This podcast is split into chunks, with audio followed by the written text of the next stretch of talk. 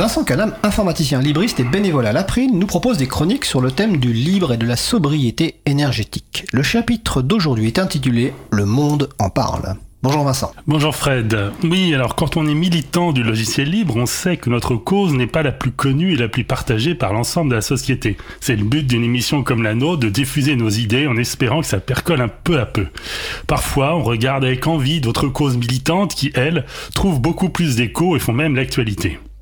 Alors, point de jalousie dans les propos, c'est juste ce constat que nous ne faisons pas souvent la une des journaux. Alors, quand le supplément Science et Santé d'un grand quotidien national, Le Monde en l'occurrence, fait son dossier principal sur un sujet pile poil dans le thème de la chronique, on ne boude pas son plaisir. On a envie de brandir l'article partout en criant « Regardez, je l'ai bien dit que c'était un problème important ». Parce qu'il parle de logiciel libre et de sobriété numérique Bon, euh, là j'exagère. Bon, là j'exagère un peu, je prends mes rêves pour, pour des réalités. Le sujet exact est le numérique au défi de la sobriété énergétique. Bon, on y est presque, hein, n'est-ce pas? Bon, de fait, de logiciel libre, il en tenait très peu question. On y trouve une seule mention du terme open source qui est cité comme moyen de lutter contre l'obsolescence trop rapide des machines. C'est un sujet que j'ai déjà traité dans cette chronique et je ne reviendrai pas dessus. C'est d'ailleurs l'argument numéro un pour promouvoir le logiciel libre dans le cadre de l'effort de sobriété énergétique. Ce qui est intéressant de l'article, c'est qu'il fait un état des lieux des recherches sur le sujet. Ça tombe bien en ce qui me concerne parce que c'est un milieu que je connais mal. En fait, l'article est la restitution d'un colloque de deux jours qui a eu lieu à Lyon le 27 et 28 mars intitulé Green Days. Ce colloque réunissait sans aucun doute un bon panel des chercheuses et chercheurs travaillant sur le sujet en France. Donc je vous ai mis en référence sur le site de l'émission le lien vers son programme. Les documents sont des diaporamas fournis par les personnes intervenantes. Sans l'intervention elle-même, c'est pas toujours très clair, mais on y trouve toujours des liens vers des ressources plus complètes. Bon, comme tout document de ce type, c'est la fourmi d'acronymes qu'il faut décrypter. Alors, il y a particulièrement deux acronymes qui reviennent souvent, GDR et GDS. Oui, c'est du jargon du CNRS. Alors, GDR, cela signifie groupement de recherche. Cela regroupe des laboratoires sur un sujet particulier. Par exemple, vous avez le GDR appelé SOC2 qui anime une communauté de personnes travaillant, je cite, dans le domaine des systèmes matériels logiciels intégrés micro-nano-électroniques, système on-chip, des systèmes embarqués et des systèmes connectés. Fin de citation. Une des conférences du colloque faite par une personne de ce groupe, de l'INSA de est directement dans notre sujet puisqu'elle est intitulée Électronique, défi de la soutenabilité et opportunité du mouvement Open Hardware. Donc open hardware signifiant du matériel libre, c'est-à-dire dont les plans sont libres et donc sont plus facilement réparables. L'autre acronyme, le GDS, c'est un groupement de services. Pour ce que j'ai compris, je n'ai pas réussi à trouver une définition précise, il s'agit d'un groupement plus transversal et plus multidisciplinaire qui porte sur les moyens utilisés par les laboratoires. Dans notre cas, le groupement de services très actif s'appelle EcoInfo, dont la mission est, je cite toujours, agir pour réduire les impacts, négatifs entre parenthèses, environnementaux et sociétaux d'éthique, technologie d'information de la communication.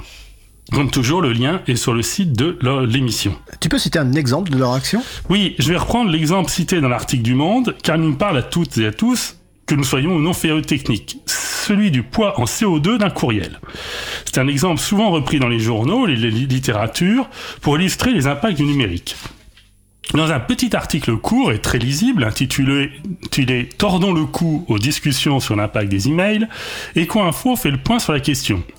En fait, la dernière estimation d'un chercheur en pointe sur le sujet, Mike Berners-Lee, fait varier le poids en CO2 de 0,03 g à 26 g. Bon, on voit que la fourchette est large. En effet, tout dépend du terminal utilisé, c'est-à-dire l'ordinateur, la tablette, pour euh, utiliser, donc pour le lire ou rédiger le courriel. Ça dépend beaucoup plus que de l'infrastructure elle-même. D'ailleurs, dans le passage le plus technique du billet, EcoInfo rappelle que ces chiffres, donc de 0,03 à 26 grammes, euh, qui sont obtenus à partir des analyses de cycle de vie, doivent être manipulés avec beaucoup de précautions quand il s'agit d'évaluer l'impact de la diminution de nos usages. Je vais pas rentrer dans le détail, c'est beaucoup plus clair sur le billet que ce que je pourrais en dire à la radio. Je finirai donc en citant la conclusion de l'article. Si parler des emails permet de déclencher une discussion sur l'impact du numérique, c'est bien. Sinon, c'est plutôt anecdotique en termes d'impact réel. Bon, comme nous sommes à la fin de la, la saison, c'est l'occasion d'en rappeler le principal enseignement.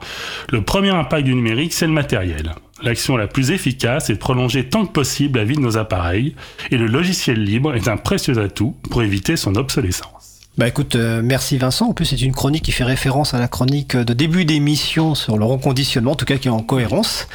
Et je te remercie pour cette belle saison sur la sobriété énergétique. Et tu vas donc, euh, on va se retrouver début septembre, je pense, pour la prochaine saison. Tu rempiles Je rempile. Alors, on va voir sur le sujet, on discutera. Ah d'accord, ok. Bon, Parce on a je, je pense avoir épuisé le thème de la sobriété énergétique. D'accord, donc tu vas nous trouver un nouveau thème à la rentrée. hein. Voilà, Vincent fait sa deuxième saison de chroniqueur, c'est ça?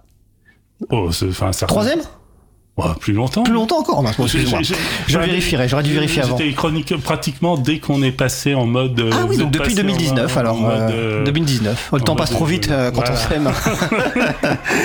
Allez, belle fin de journée Vincent.